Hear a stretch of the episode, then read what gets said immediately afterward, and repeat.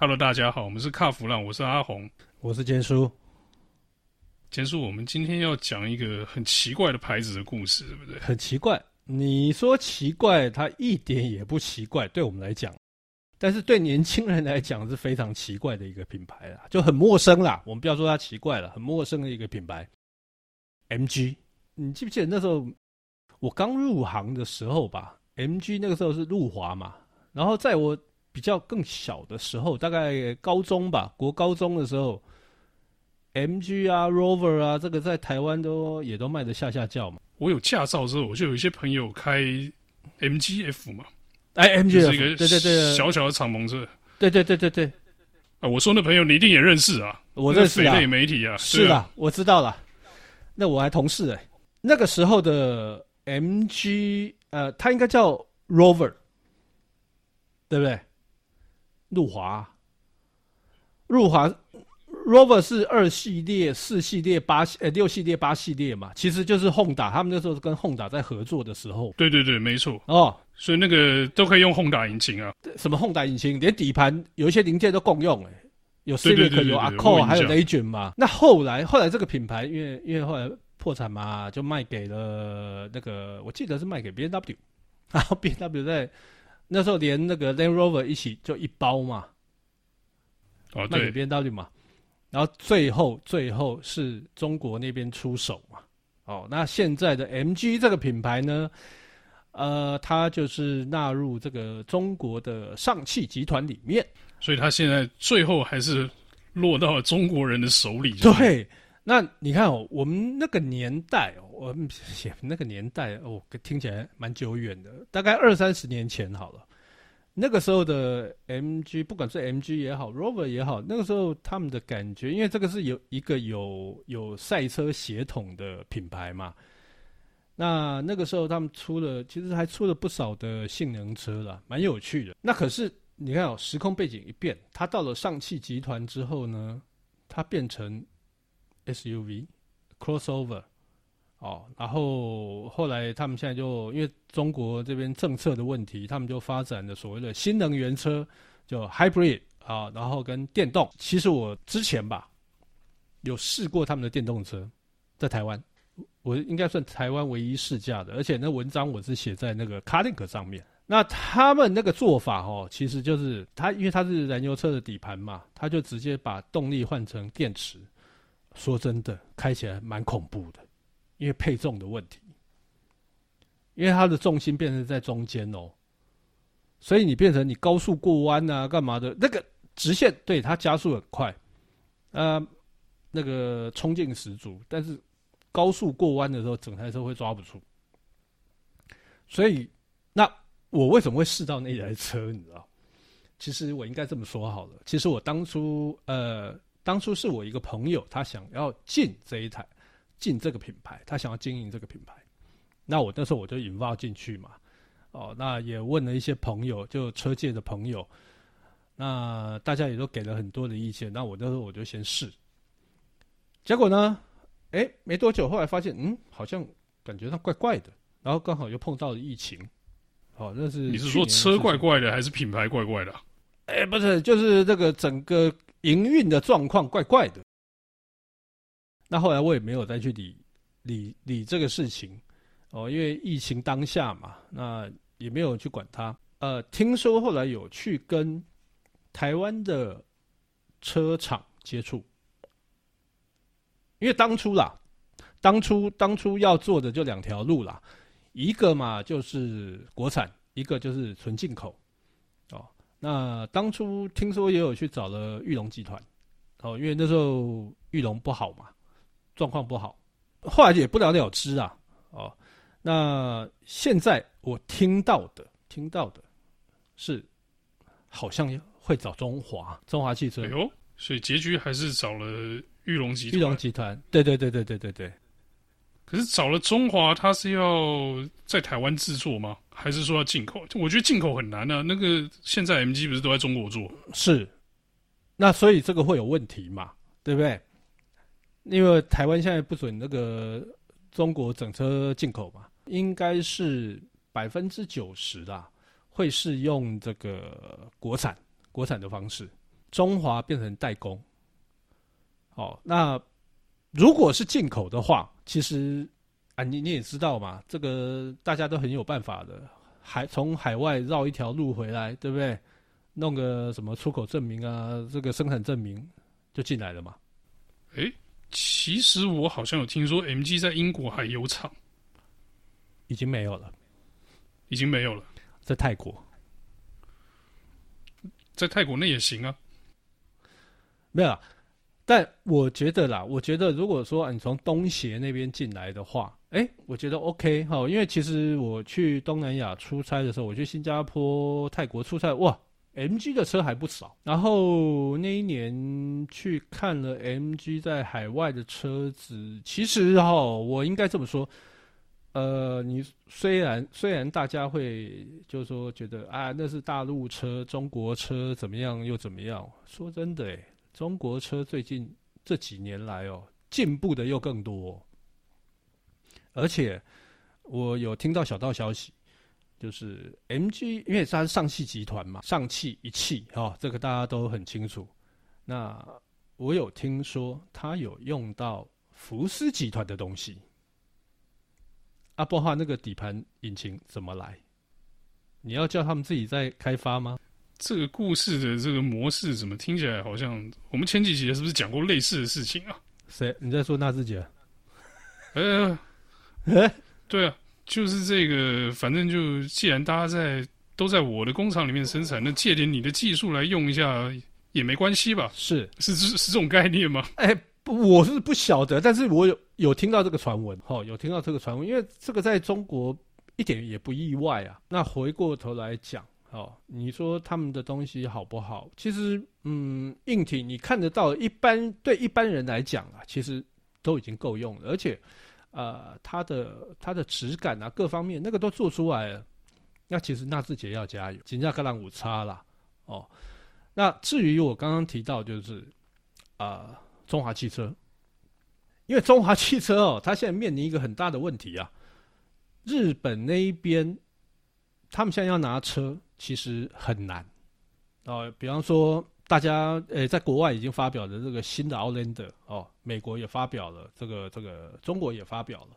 根据这个我所知道的，呃，美美规的是二点五，那台湾啊，台湾希望要的就是中国的一点五 T，但是当然了。哦对不对？一点五 T 税金各方面有优势嘛，但是这个日本原厂那一边啊，听说就是啊有各种理由哦，然后提了一个不便宜的价格给台湾这边啊。我举个例子好了，打个比方，呃，原本一百万，但是他给台湾的价格是一百五十万。要用一用一点五 T 的话哦，哦，那你就是要逼着台湾这边中华汽车要打退堂鼓哦。当然，中华他们还在努力啦。不过我大概可以预测啦，明年绝对没有国产化这个东西，尤其是现在疫情当下。所以你是觉得他一定瞧不定就对了。诶、一定瞧不定，而且我从三菱商事那边，因为也有朋友在那边嘛，哈，那他们在讲，他们说他们现在都居家，所以要不管是啊、这个作业上面的作业上面，其实这个时间整个都拉长哦。原本呃一台车从从从策划，从这个这个报价干嘛的，搞不好是两个月搞定，三个月搞定，他们现在一拉时间都变成两三倍，所以你看。两个月变成大概半年，那这台车奥兰德已经出来了，那台湾要国产，我看搞不好是要等到人家小改款的时候，如果有机会进来的话，好，那你看哦，现阶段的中华汽车，它剩下什么？它只剩下商用车，然后 Co Plus 还在撑嘛，哦，然后现有的奥兰德，然后 Lancer 嘛，哦，那怎么办呢、啊？市场越来越严峻。商用车的部分年底又要碰到 Toyota，那怎么办？所以他们就必须循着当初裕隆集团他们讲的，他们不不排除跟其他品牌的所谓的代工合作，任何合作机会。听说 MG 他们就要做了，但是他现在卡在哪里？中华那边可能应该是跟上汽那边他们直接联系嘛？那到底是他们会成立这个所谓的合资公司呢，还是说另有打算？这个我说真的，我也不清楚。哦，因为这个是人家公司经营经营层面的东西。但是如果说好成立合作合资公司，哎，上汽跟中华成立合资公司，那这样简单多了嘛。但是我听说中间还有还有另外一层关系在，所以卡在那一边，所以还有第三方在，就对。对对对对对，协调当中还有第三方在，那就比较不好瞧了。那这个第三方呢，呃，又听说是跟这个上汽的高层又非常的好。非常的熟，但是怎么样的情况我不晓得啦。那如果说好，今天中华拿到了就是 MG 的，呃，不管是代总代理也好，或者是生产也好，我觉得对中华来讲，嗯，它必须面临几个问题哦。第一个，它经销体系的问题；第二个，经营团队的问题哦，因为。听说接下来要进的应该都是新能源车或者是 hybrid 的的，产品，那当然也有 turbo 的这种，因为他们的车子既然要在欧洲卖，这个一定都要符合五期六期的这个法规嘛。但是中华他们对于米兹比许会比较熟，但是对于这种有欧洲血统的，好像不是那么灵光。阿红，你记不记得中华曾经？生产过克莱斯勒，就 Town and Country 嘛，对不对？对，对，对，那个生产蛮久的啊，生产一阵子，可是卖的不好啊。哦，那当然，这个是整个当时的整个策略策略下的产物啦。哦，那我倒觉得，嗯，当时他们会觉得说啊啊，这个车怎么卖？第一个碰他们碰到这个问题，然后当时的中华还有那个碰到 Seven。也是一台七人座的嘛，对不对？是左手打右手的问题。哎嘿嘿嘿嘿嘿嘿。然后另外一个就是说啊，这个车这么大，阿贝纳博，他们真的不不太会卖那那台车。然后你放眼整个玉龙集团，其实他们碰到这种进口进口车，他们就大概就每次都摊手，对，不知道不知道怎么办。所以我觉得中华他们可可能呃也会面临这个问题。可是我觉得 M 七的部分应该。不会这么困扰吧？你想想看哦，MG 它，你刚说有新能源嘛，就是电动车跟 Hybrid 都有嘛。对。那可是我看了那个产品线啊，我看它在、嗯、就是东协啊，嗯，它卖的有像什么，像 Extender 那个，嗯，跟 Hilux 一样是皮卡嘛，对，对不对？对。然后也有像 cx 五那种大小的小型 CUV 啊，我觉得那个都很适合台湾市场啊，对不对？他如果选对产品的话，其实不会太难卖啊。其实他们在产品的部分哦，很灵活，它可以随时贴牌挂牌，挂 MG。嗯嗯，这我相信啊。那所以那个时候在规划的时候，其实我那时候有建议啊，我说旅行车，旅行车也进来，然后是呃，可能是 hybrid 版的，或者是电动版的。都没关系，因为那个进来价格，哎、欸，价格我那个时候算过，哦，大概八十几万啊，直接处理 Corolla Sport 就对了。呃，我不敢这么说，但是我觉得对于这个这个喜欢旅行车人来讲，会多了一个比较平价的选择。电动的 Crossover 哈，呃，价格来讲的话。就补助完之后，大概差不多一百一十到一百二十万左右而已。那我觉得在价格方面，其实 MG 听起来是蛮有战斗力的哦。呃，如果在价格，然后整个产品线来讲的话，其实感觉上还不错。哎、欸，既然说刚讲完这个价钱，我觉得还不错啊。可是这公司最快什么时候会开始啊？